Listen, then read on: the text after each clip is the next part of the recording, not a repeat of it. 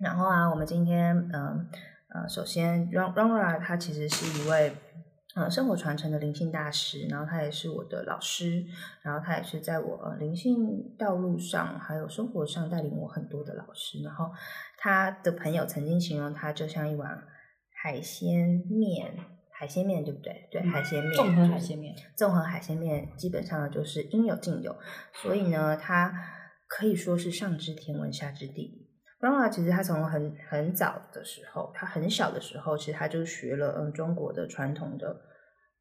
那个叫什么卜卦嘛，看手相，然后中国的哦对对对八字紫微，然后跟风水，然后后来他嗯在风水的领域也更精进，他现在是亚洲区的黄金世纪九大封印的老师，然后他也有学习占星，然后彩虹数字是他近期就是很喜欢运用的一个工具。对，然后我觉得彩虹数字蛮有意思的，所以我们今天就想说来聊聊这个。对，彩虹数字它其实就是给两千年之后的孩子的一个工具，然后等下可以请妈妈说更多。欢迎，这时候就会有拍手声。嗨，我是 Rara。嗯，我需要介绍我的灵性名字吗？可以啊。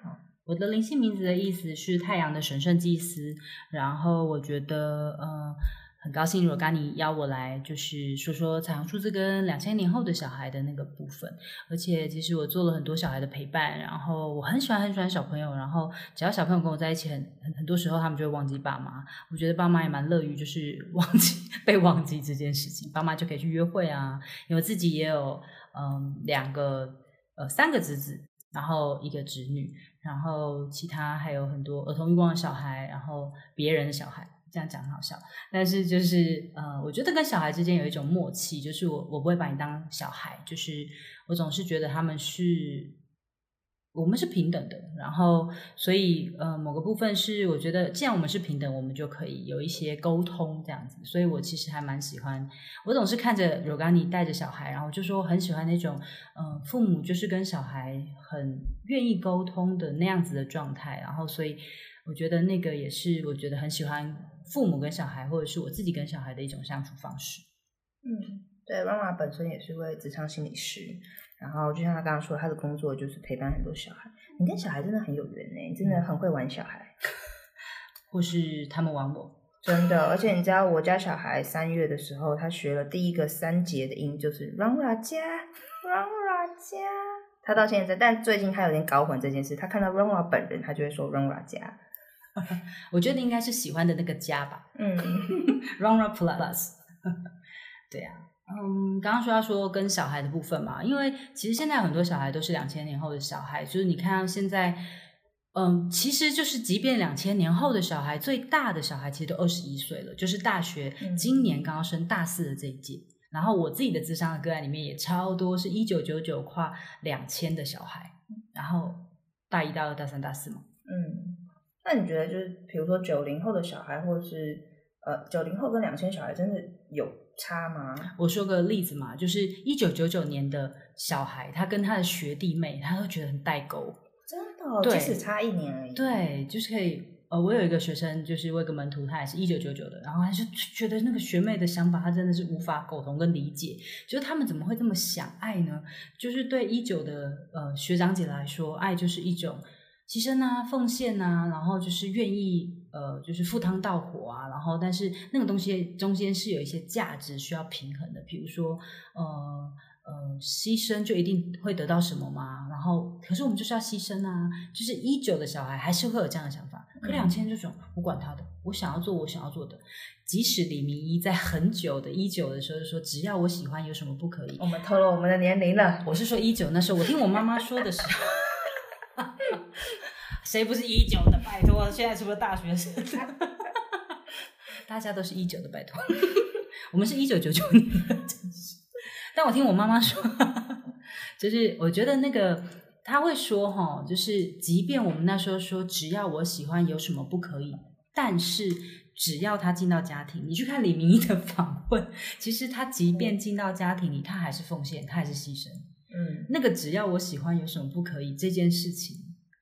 它好像不存在在一九这件事情，因为只要进到了一个可以牺牲的空间里面，业力就产生了。那个业力就是，嗯，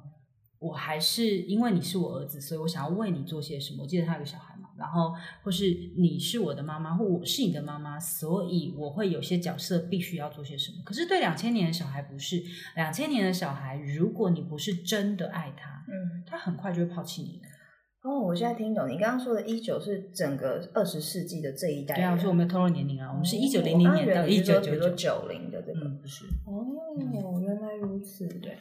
嗯，那真的是一个时代的不同哎。嗯，它是真的是时代性不同啊！你看一九，我们现在两千年出生的小孩，他们一定带一个二的能量。嗯二在二在彩虹数字里面，其实它就象征一种平衡，而且是真平衡。嗯有二的人就要修真平衡，所以两千年后的小孩都是在修真平衡，而且他要真正平衡的爱。所以，如果你那边假情假意的，他很快就，你知道，就是一九多少年的小孩，我们还可以钥匙儿童，我们多么独立，因为我们有个一嘛，真的。超独立的，随便丢个钱给你，然后什么，我们的广告最流行的就是在冰箱上贴一张纸条，跟你讲说妈什么时候回来，你加油，妈妈你在加油哦，嗯。这种还可以暖心。嗯。可这两千年后的小孩，你不要糊弄我好吗？你陪我才是重点，你没有陪我玩，你就你还是个父母。嗯就是陪伴这件事情，对两千年后的小孩，因为二嘛，嗯二是两个人互动的，嗯所以其实对两千年后的小孩，我跟你的互动才是真实的。所以我会从我的互动里面去感觉到你真的给我些什么东西。嗯所以其实简单来说，我都会跟那个父母说，你要记得这个二，嗯陪小孩两分钟胜过全世界。嗯 就是以前你可能真的是可以用金钱，或是用一种利益，我会说那个业力的部分也是这样。金钱业力，呃，金钱或许我们可以买到一种我们之间平衡，我给你，嗯我 support 你这件事情，然后我支持你这件事情，然后你最好给我好成绩啊，最好有个好的表现啊，等等等。我们以前依旧的小孩是会买单的，嗯很买单，就觉得对，这是我欠你的，我要还给你。然后我的妈妈对我怎么样？两千年后的小孩是，这是你心甘情愿要给我的，嗯嗯，所以你要么就好好好好说话，好好给，不然其实你不要用恐吓我的，因为那不是真正的爱。索我。对我很清楚知道二这件事情、感情这件事情、平衡这件事情是什么，所以不要来勒索我。当你勒索我的时候，所以其实我们那时候说，我不知道这能不能说了，但就是说，像香港那时候有很多的小孩，他们都是两千年后生的，嗯他们就是为了真理、嗯正义。他不管你是多大的人，多么有权威的人，多么可怕，可能会让他丧丧失了什么的人，就是他只要真理。嗯所以他们，你看那个两千年后的小孩，他们都是那些大学生对、高中生、国中生，都是两千年后的小孩。他们为了真理而战，他只相信真理，所以他们不相信的是，呃，我看到你在外面做戏的那些表面的东西，我只相信真实。嗯所以你让我看到真实，你如果丢给我真实，而是我真的相信那是真实的，我买单。可是一九的小孩就是我们大家真的很逆来顺受哎，就是不管是鞭子还是那个衣架，可是两千年后的小孩一定会告诉你说打一三哦，你再这样 其实也是两千年后我们开始其实性别平等教育通过，嗯。所以两千年后一一三非常流行，嗯，所以我觉得这跟时代啊，然后整个世代的产物是很相似的啊、真的，嗯，对啊，所以现在小孩，你真的是要跟他真实的去爱他。你即使嘴巴上说爱他，可是你其实你的行为或你的陪伴根本没有的话，你只是让别的东西去爱他，其实他会感受不到爱的。所以你刚刚说这个数字是二，所以你比如说去年开始，二零二零的小孩，他们二的元素更多。对，没错，二零二二啊，嗯嗯啊，对，你说一下彩虹数字好了，我们好像还没有 OK 解释这个哈，大家可能听得一头雾水。彩虹数字应该由阿娜达拉来用他的文章说吧。我们现在来为第三位来宾了，第一位是娃娃，第二位是 Rona，再来是第三位来宾，他是阿娜达拉。然后我们两个有一起同学过两个课程，《月光之路》跟 ACC，然后嗯，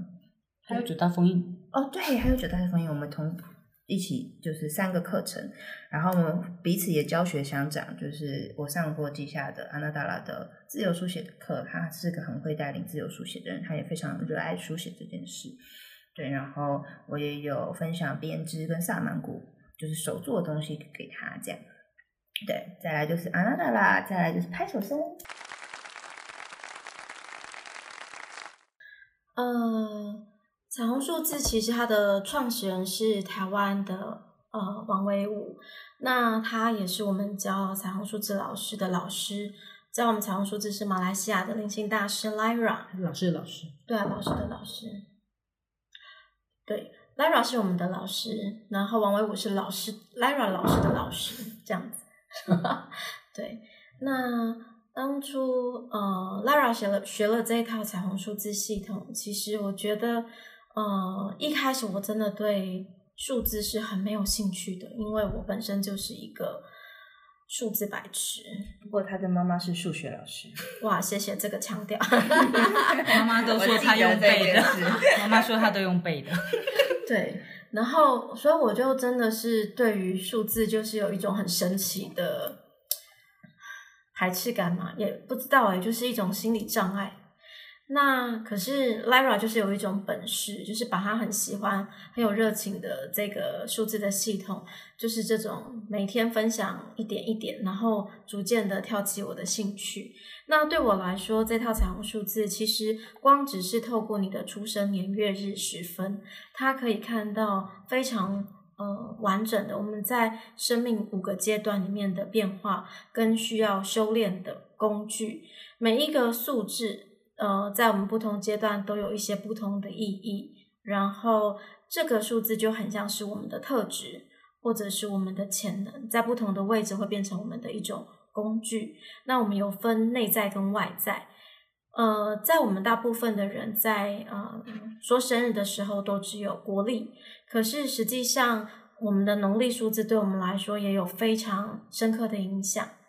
呃，像我们的国历的生日。就像是我们的外在思维体，它代表我们跟这个社会互动会展现的一个样子，也在我们工作面貌比较容易呈现。那在内在农历，呃，就是我们的情绪体，它跟我们的情感、跟我们的关系、跟我们的情绪体是有关的，所以它会展现反映我们内心的状况。有的人呢，内在跟外在会有一个很大的差别。嗯，你可以从这个差别当中，有的人一开始我们就觉得这人怎么这么不一致啊，在外面是一个样子，在呃跟就是回到家里好像又是另外一个人。其实有时候对于没有很了解自己有这种不同反差的状态，的确会有一些困扰，甚至有一些冲突。可是这是我们灵魂为什么有做这样的设定，在彩虹数字里面，它就有一套这样的说法，协助我们去连接外在跟内在的呃能量。跟就是说，我们怎么样去运用这股能量，去理解自己在今生需要修呃的功课，甚至每一个阶段，我们怎么样去发展跟进展，好让我们看在今生有一个很完美的进化。OK，介绍到这里，好专业的介绍，这太强了。话说，就是我们三个都是工作狂，然后这应该是记下今天第三个现就是靠讲话的工作，对不对？你早上一个读书会，下午一个。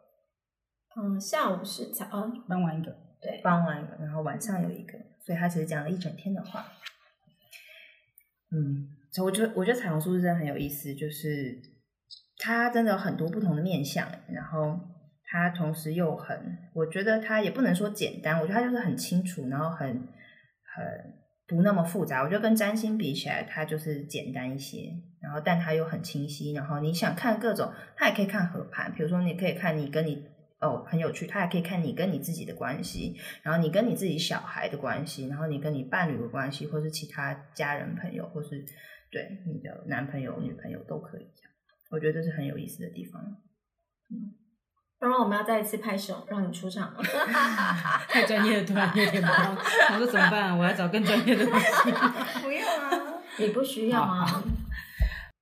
我觉得两千后的小孩，因为其实二也是呃一二三这三个数字也是非常身体的，所以其实两千后的小孩他们也很需要。你你说一九多少年出生的或两千后的小孩，其实他们是很需要身教的，因为他们是很身体型的人。然后他当然还有一些其他数字啦，就是但我会说光两千后的这个，因为两千嘛，你就是一这个数字只会到。呃，因为我们现在二零二一或二零三一、二零四一，一是会比较少出现的。然后，除非到下一个下一个呃一百年，就会是二一多少开开头的。然后你就会发现，在这个二很多的世界里面，对，然后呃，他们应应该说二领导的这个年代里面，其实我觉得对二的小孩来说，他们是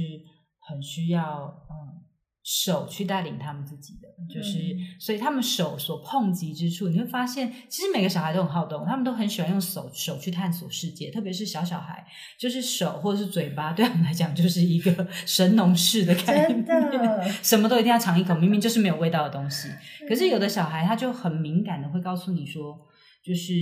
就是，我觉得跟那个跟猫很像，就是人家说 猫就是你在念书的时候，它如果放在你的猫书上面，它也在跟你读同一本书，只是它用它的腹部去念那本书。可是我觉得小孩也是，我觉得他们当他的手去碰触某些东西的时候，他就在他探索这个世界的流里面。然后我觉得两千的小孩也很需要探索，嗯然后探索什么呢？我觉得跟父母之间也是一种探索，所以我觉得。就像我刚刚前面讲的，一九的小孩可能相信言教，就是你说什么好，我信什么，然后建建构某个信念系统。可是二的小孩呢，他更需要的是你做给我看啊！嗯 你说的这么厉害，你做看看哦，你真的做了，哦，那真的是真真的哦，是真的。所以那我来做做看，然后我来探索看看。然后你跟我说碰了会痛哦，我碰看看，就像你的小孩一样，跟他讲烫烫，他摸着说烫烫，他确定用他的手来确定说这真的是烫的。嗯你没有骗我，然后你说的是真的，所以他就会建立某一个对你的信任系统，是因为我的手也都确认过了。嗯对啊，当我碰触我的，用我的感官去探索这个世界的时候，相信这样。对呀、因为我常常，因为我妈有时候也会跟我们一起带小孩，然后她就会说：“哦，你们小时候真的都没有这样哎，就是你们小时候都很听话。”然后我就想说，真的假的？因为我有时候不太相信我妈的记忆，但她就会说，她印象中我小时候没有那么好动，或者是没有那么多拿东西起来吃或什么。但我还以为这其实是每个小孩都会的。没有，其实世代真的是二的小孩真的多很多那个手的部分，因为二其实就跟手是有关系的啊，所以有二的人其实他们能够回到呃生活当中去编织啊、书写啊、画画，其实嗯或是手摸得到的某一种触感，包含我们在做呃感觉统合的小孩，他们的那个手的触感这件事情，感觉统合其实它真的很完整的，就是在发展的时候，其实也是一九后期的事情，嗯对，所以就是呃蒙特梭利。对，蒙特梭利，对，它其实也是一九后面的事情，对啊，一九初一九后的事情，对对啊，就是我我会说，他们其实都会有很多的东西是为了发展，这是什么上什么班，上工了，园丁。有一种讲完专业就可以休息，等到下一个 Q 了，我先休息一下。就是我在玩梦幻花园被发现，我每次都打开这个游戏就说我要工作喽。这也是有手的，因为阿娜达拉其实自己也是饿很多的人，哦，真的、哦，对难怪书写这么适合你，对不对？手的疗愈也是，哦创作也是。所以他跟你学过对比如说编织灵气呀啊你给灵气的工作什么的灵气呀、所以很多人接触过他的手，或是很推荐他接下来的那个灵气疗愈，因为他真的手碰到的地方，就是他现在服务的的手碰过的都是大师级的，嗯，对，就是大师级的人们都很喜欢他的手，因为那个手他就自然而然放在那里就有个魔力。所以二的人常常，你只要你只要像现在的小朋友，如果你真的很不舒服的时候，那你抱妈妈一下，嗯，你会发现他们的手是有魔力的。真的，对，就是被他们碰触或他碰触某些东西是很有魔力，当然也是会有坏掉的魔力，因为他们很喜欢动手做、嗯动手拆、动手碰看看。嗯，对我觉得那个东西对他们来讲是很珍贵的。对，但我觉得这某种程度上可能也会挑战一九的父母，你要给孩子，嗯，你给他们的空间到底到哪里？你让他们愿意探索到哪里？不用担心啊，你知道现在就是停课不停学嘛，真的，父母们就是一直在限制这些系统啊，这些什么手机啊、游游戏啊。别忘记了，一九后期最流行的叫手游，它是哦用什么游呢？是用用手手，所以它就进到了手游世界。每一个人手机就是他一个小世界、小方块。然后我们一直在限制孩子的发展，可是这个时代就是在进步啊！停课不停学，最厉害的就是以前爸爸妈妈说不要再看手机，现在就是认真看手机。对呀、很好笑。对，近一点。然后以前都说远一点，现在近一点，我在看老师。认真，对，有没有写功课？就手机怎么样？有去充电吗？就是你会发现这个时代真的在转变，然后它让我们开始从真实的世界，哎，可是你看哦，二的人，嗯他们需要碰触，可是从二的世界，他要进到了另外一个世界，叫做游戏框框、嗯网络的世界，嗯他要到了一个虚拟的世界，他要怎么更去相信这件事情？哦，这也是一个挑战。嗯，从我们的作为里面，真的，因为我从作为里面或从他们阅读二的人其实是很能有同理心的，但他要不要同理心是他的选择。嗯，就是二的人，他有同理心的时候，他是很能够理解这个世界。大家看太多同一个面向的消息的时候，他也会变成极端。因为二其实到极端的学习，就是他能够学习最高最真实的平衡，嗯就是原谅别人就是原谅自己，所以他要不带着批判去找到那个真平衡跟真慈悲，对他们这个时代的小孩是很重要的。嗯，好酷哦。嗯，我突然刚刚你在讲的时候，我突然想说，哦，我妈的数字应该很有趣。你知道我妈是一九，不好意思啊妈，我透露了你的年龄，一九六零零六零六，她超多六，然后她加起来是二八一零一。嗯，真的，而且超多六对，六的人就真的要学会对自己慈悲，然后真的能够慈悲自己这件事情。嗯，对，就是呃，特别是对于自己的心这件事情，要能够放过自己的心，给自己一条出路。真的很有意思。但对，另外一个问题是，彩虹数字啊，如果它没有正确的出生年月日呢？啊，对不起，没有出正确的出生年月日都是有原因的，出生时间我说错了，没有正确的出生年月日是怎么样？哎，可是有些人 的战日中可能是不，我想两千年后好一点。那如果你要讲一九一一左右的话，maybe 他会有出生年月日散落在战乱中被火烧之类。啊，我其实遇过蛮多那个，嗯，有有些人其实彩虹书里面有很有趣的部分，就是包含闰月的人。嗯就是闰月的人，我们每一年其实或每两到两二点五年到三年，其实会有一个闰月，农历会有闰月。刚呃季夏就有说到跟，就是我们会看国历跟农历这个部分，很多人其实很忽略农历，可是农历其实是我们情绪跟情感面的东西。嗯很多人都很想了解我的感觉的面向是什么，或者是很多人会觉得哦，生命灵数好像讲的不太准，嗯，因为我内在感觉的部分其实无法从外在的国力的部分去看到。嗯哼所以刚刚问了什么？再问一次。刚刚问的我也忘了，我听着超认真的。我刚刚问的是哦，生如果他不知道他的出生时间，好，感谢。或是不准，哦，呃，我刚刚说闰月为什么很酷的部分，是因为其实闰月出生的人，他的情感面会比较复杂，因为其实闰月不是真正的那个农历，嗯所以他我们通常会有一个呃特别的算法，是算闰月的人他怎么看自己，所以这时候若干你刚刚前面讲的跟自己跟自己的合盘就很重要。嗯闰月的人要搞清楚他原本的盘跟他闰月的盘，他的内在到底要怎么搞自己。好复杂哦。对，就是我们，所以我们才开玩笑，我们就说，哎，如果一个闰月的人，他有闰月，然后他又认识了一个闰月人，他们情感自己本来就搞定自己就很困难了，两个搞定自己就很困难的人，又生了一个闰月宝宝，我就说不如不要结婚吧，不要这样，就是一切都很复杂可以跟他们讲不要谈感情嘛。但是其实真的还是有这样的组合哎，然后当他们遇在一起的时候，就会发现他们常常在演二十四个比例的综合版，就是我有时候我是这样对你，有时候又是这样对你，有时候又是那样对你，就很像是双子系的人，双子、嗯。群星双子的人对上群星双子的人，生了一个群星双鱼的人，嗯。你就觉得哦，听起来好像就是会有很多的面相，可是我觉得那也是一个很珍贵的一件事情，因为别人可能只学了 maybe 就真的六七个数字、七八个数字，可是闰月有时候他其实学的数字有可能是我们说的一条龙，嗯，就是全部都学，全包。对，然后我觉得那个东西其实也是很珍贵的，所以如果他自己回过头来，如果他不知道自己的时间的话，有时候我们其实会透过，通常月年月日比较难错，但是错的话它是有意义的。嗯只要在彩虹数字，应该说这么说，你妈妈从小就跟你说，你就是情人节出生的，嗯我记得很清楚，你就情人节出生的，但是结果一查。发现不是诶、是白色情人节出现，没有，就是也拖太远，就是然后可是他告诉你的这个二一四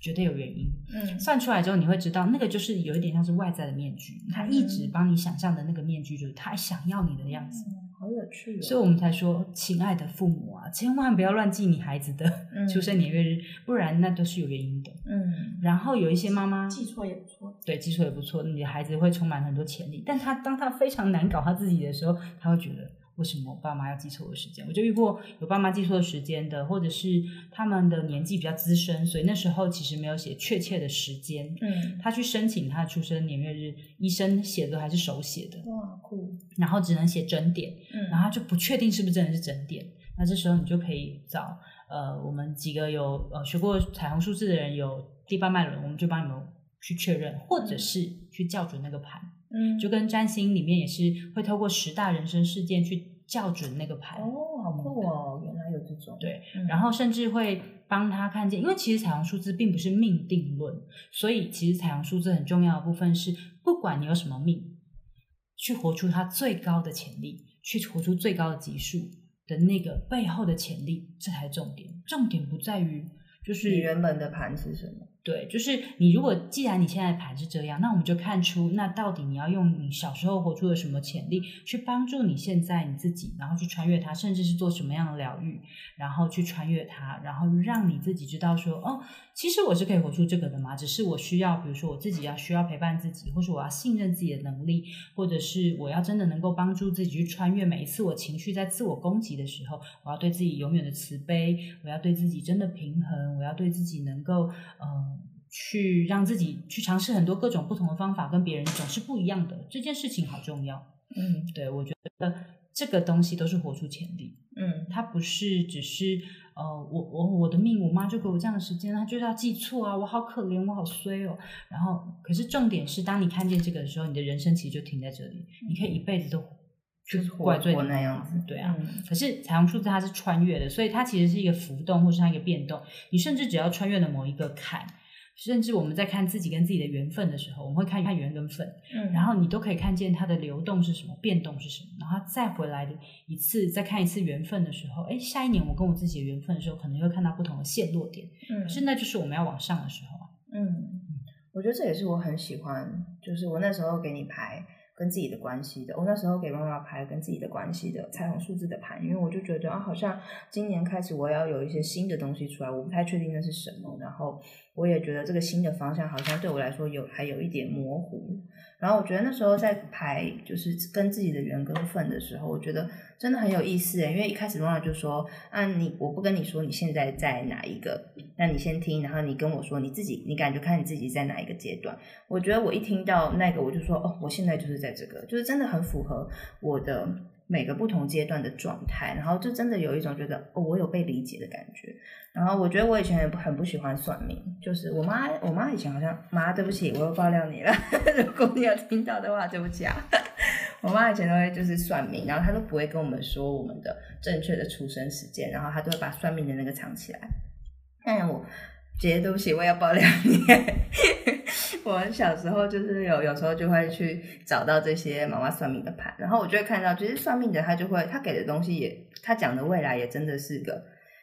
不就是很不一定的东西。有有一个说什么我会学历很高，什么念得很好什么的，然后另外一个说我就是太聪明了，然后就不好好念书。然后后来看，所以我看了这两个之后，我就决定，OK，我以后什么算命都不要信。所以其实我。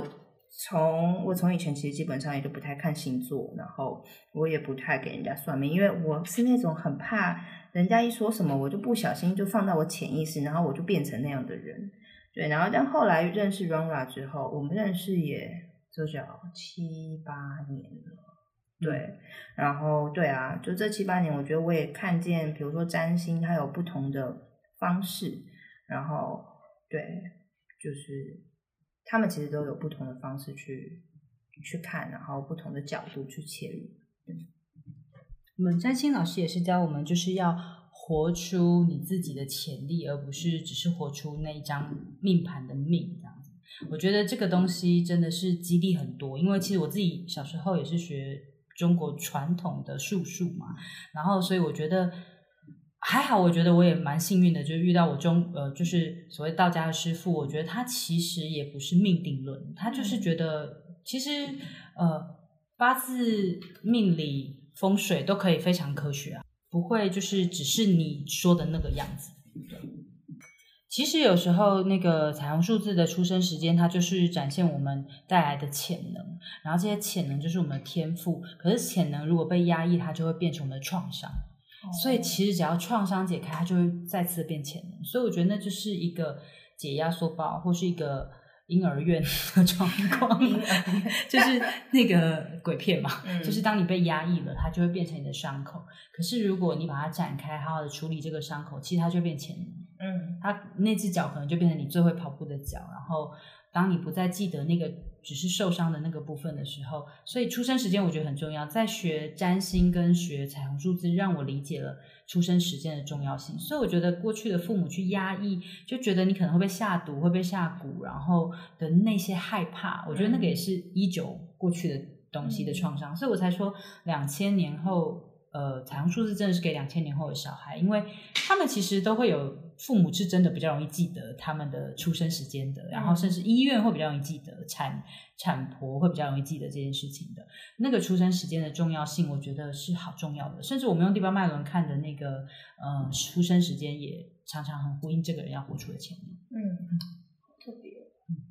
对啊，然后就回到就是，其实小孩他们真的都选好自己要出生的时间跟日期。我们家小孩就是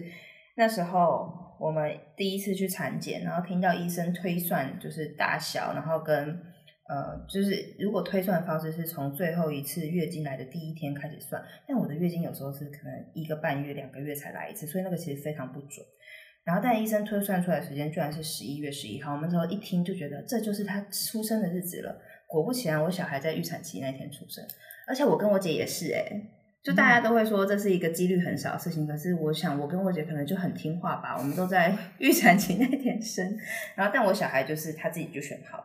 他甚至一度就是还想要选时间是一一一一，但他没有成功，哈哈。呃，by the way，Runa 就是我那时候呃一起陪伴我生小孩的我的陪产团队团队之一，然后所以他现在跟小小猪也感情很好。但当然，我想的话一直以来都是孩子王。对，而且我觉得小朋友其实当出生的那一刻，你真的很欢迎跟邀请他来的时候。当然，我可以理解有很多的家庭当然不太容易，就是要欢迎一个孩子的到来，或每个孩子的到来，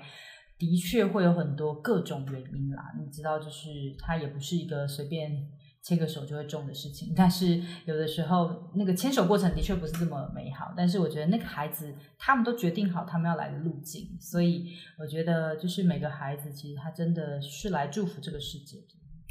其实如果你有听到这集的话，跟你说你超值了，Rona 多忙，而且 Rona 上课跟你说都要收费的，所以你真的就是有没有做笔记？刚刚说的那些记下说的有没有做笔记？你你最近是不是要开一个彩虹数字的线上课？静心团在什么时候？嗯，这个问题哈，我再看一下，应该是七月的每一个周末会有一天吧，或不是礼拜五，就礼拜六，就礼拜日，就是每一个每一周会有选一天晚上大概一个半小时的时间，会介绍两个数字的静心方式，因为每个数字的静心方式很不一样。刚刚不是说二的人很需要手做吗？我今天才跟一个学生说，就是。你不要坐那边假装静心了啦，就是那个对你来讲没有用啦。你这边手上这边乱编乱织，去找罗嘎尼或者是找谁编什么东西的都好，就是让他教你什么一二三三二一一二三四五六七那种编法，就是这种东西能够帮助你静心。你只要手闲在那边没有动的，你就算浮力挺身跟仰卧起坐，浮力挺身比较适合你啦，因为它真的用到手，就是你只要碰到手的，只要让你的手有一些事做。它就会觉得舒服。你甚至去泡手，不要去泡脚。泡脚是一号的人在做的事情，泡手吧，把你的手泡着，好好的去用那个护手霜去弄你的手，这就是最好的进行方法。他说：“啊，什么？我搞半天在那边假做工，然后他就觉得说，他就是真的很想试图坐在那边好好的进行，然后没有用哎，他觉得自己怎么这么心不定，嗯，啊，怪罪自己，然后就说。” Come on，你的数字最后是要到六的，六就是刚刚你妈的那个数字嘛，就是你要对自己永远的慈悲，就算你静不下来，你都要跟自己说没关系，我们今天至少多静了一分钟，就是要用这种慈悲的方法让自己去静心，因为身心灵方法不一样啊。我觉得就是大家常在那个就是别人的鞋里面找安慰这样子，然后就希望可以自己穿得下，然后穿得舒适，然后大家宣传这个鞋，这个鞋是擦擦代言的，然后说 what，你又不是擦擦擦，可是找到适合的方法很重要。那九号人适合怎么样进行？九号的人适合一步一步的把自己的梦想写起来，一步一步的去实践下来。九号的人非常记，对啊，九号的人常天马行空，A B C D F G，耶，我有很多梦想，然后就记在天堂了。嗯，九号的人最好的进行方法就是好好睡觉。哦，好好，新手妈妈本人 太难了，太难了。如果不能好好睡觉的话，也可以好好记得梦。而且 Pruno 要开解梦的工作坊。嗯，我们另外一个朋友，对，是什么东西？不知道水的那个嗯，砸了我们另外一个朋友，他是很厉害的那个荣格系列的，嗯，解梦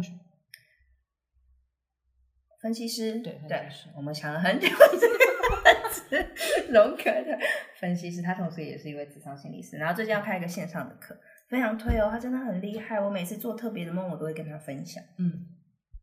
下次如果有机会，我要邀他一起来，就是嗯那个分享讲一讲胎梦这件事。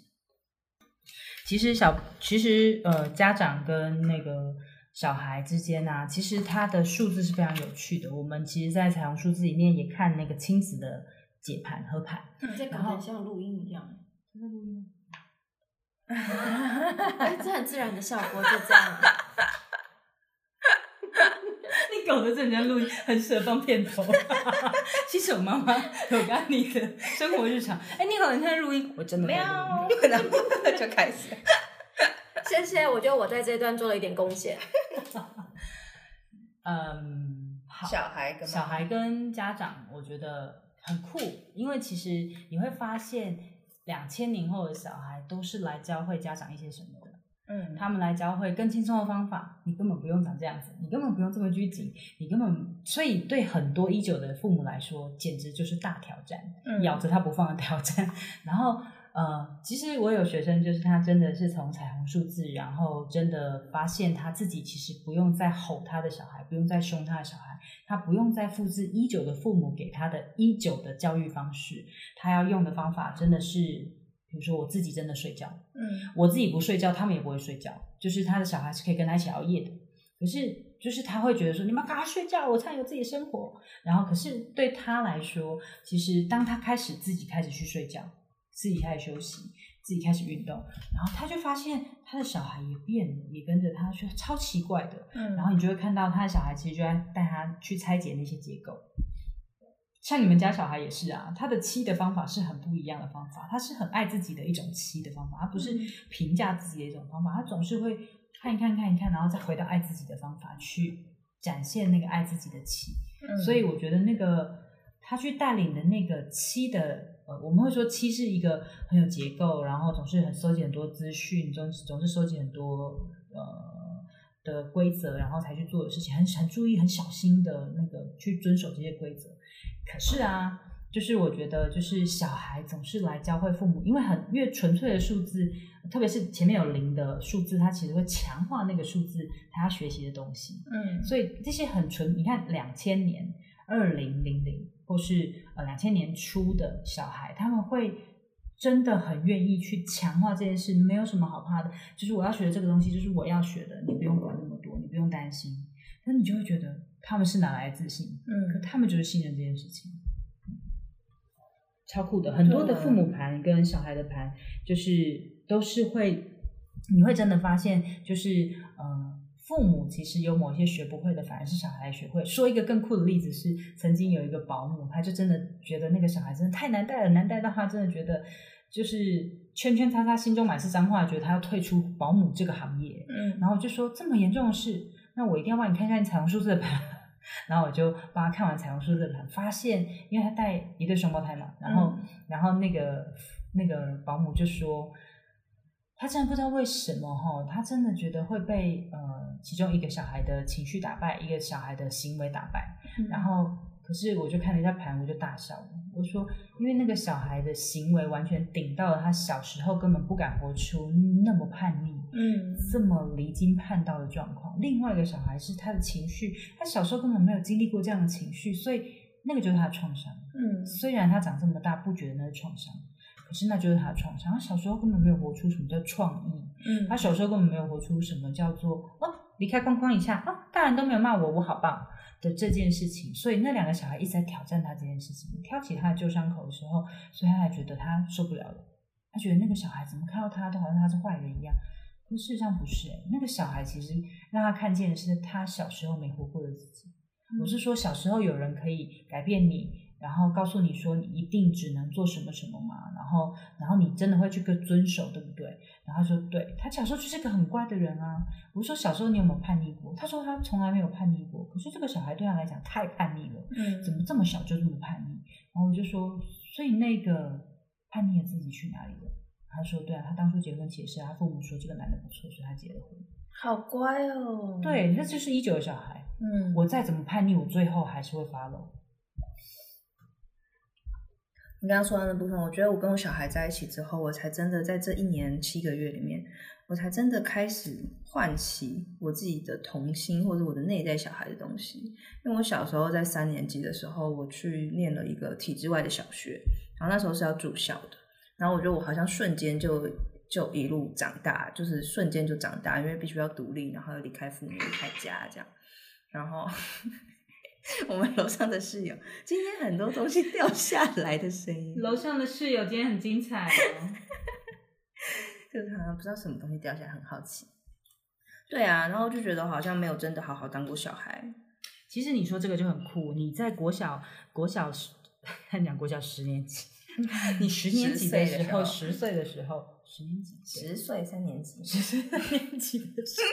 候，你在十岁三年级的时候，那个时候刚好是你的嗯彩虹数字，我们会看不同的岁数。你十岁那时候，你真的从一个很自由的灵魂要学习规范，嗯，所以你那时候，我可以说你的可以啊数字吗？你那时候真的从五二七跟五六七，就是有五嘛，五这个数字它就自由自在的灵魂，然后要走到四三跟四七，就是规范里面去找到爱。规范里面去找到规则。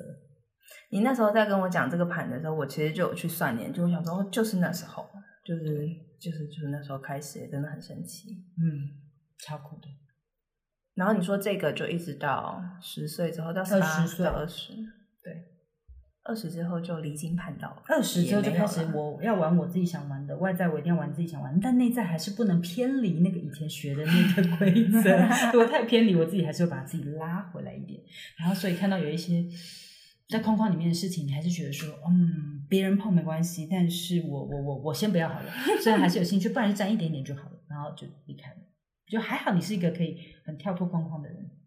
嗯，因为你主要主修是三六九嘛，嗯，就某个部分，我觉得对你来说，你的灵魂还是知道你在干嘛的，嗯，你的灵魂会带着你走，因为你的九，哦，对啊，你总是会在做着九九，对很多事情就是很知道，就像我一开始认识若干你的印象，就我觉得这个那个时候真的这样想，就是觉得这个孩子虽然很年轻，但是他其实很懂事，然后很知道自己要做什么，这个就是内在有四，外在有九的人，就是你会让人家觉得你一直在。干大事，但我觉得确实，我好像一直以来都知道自己很明白自己要的是什么。对啊，对。可是那是因为你也非常的实际作为，因为有些三六九的人可能会活得糜烂，因为三六九九的人很容易沉迷。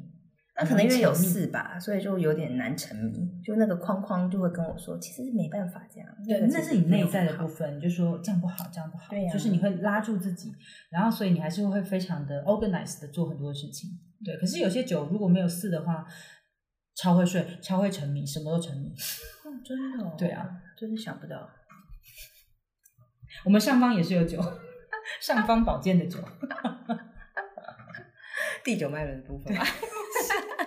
没有这么没有这么下来。哦，很有趣哦。对啊，而且重点是你是二二啊！我那时候不是跟你讲过，你的好好有趣的部分就是他的生日数是二二四。嗯，你是二二的人，所以你的二二四怎么样都不会活出那个很很很 addition 的那种三六九，就是可是你的内在 又是二七九，然后但是你的我说生日数那天又是二七九，然后他的数字又是四零四，所以我觉得这个东西就是就是很有趣啦。那个二的部分，其实你也在学真平衡啦，所以你在两千年，我觉得你其实其实跟小孩相处你不会太多困难，因为那个二本来就是你会修的一个数字。但也有一种好像真的跟他在一起，我才开始练习很多新的事情。二一定要遇到另外一个对象哦，对啊，而不是自己玩的，嗯，不是自己理解、自己顿悟的。对，所以我才说我们以前可以被丢在家里啊，自己顿悟，自己当大师。对啊，然后后来就不行，几岁以下小孩就不能自己在家。所以二的小孩，他有时候他学习的时候，他有时候可能也是需要，比如说有一些声音陪着他，然后就是说谁谁谁陪着我，只要在这个空间，你做别的事都没关系，但是你就是要陪着我。嗯，对，因为他们需要另外一个人。嗯，哦，但我们家小孩就很有趣，他就是可能也是因为现在只有一个，然后他就是比如说在家里的时候，他就很喜欢我们跟他一起玩。但我们就会发现，他就是会到某一个时间，他的妻就出现，他需要自己的空间，他就自己跑走。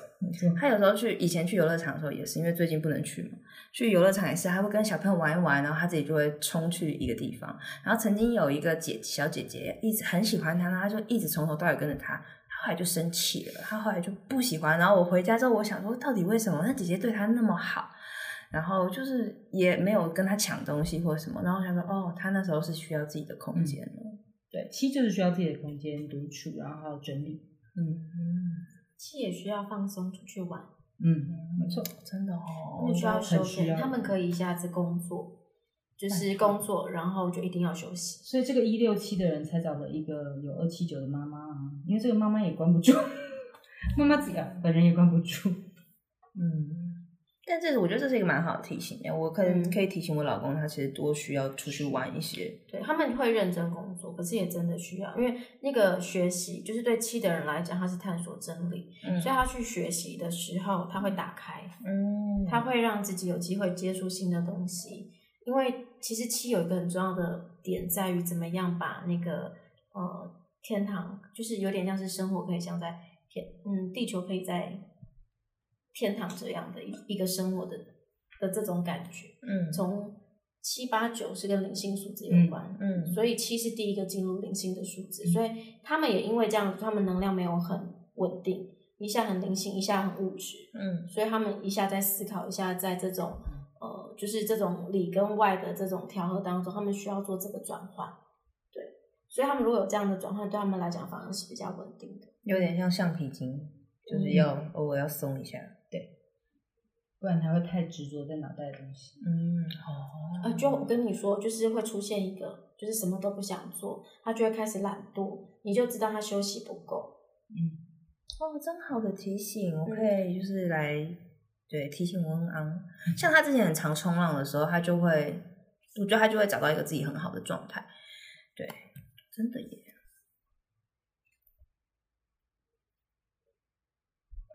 你们觉得每次只要跟彩虹数字有关，就会资讯量爆？真的，真的，我我们已经到五五五五了，真的，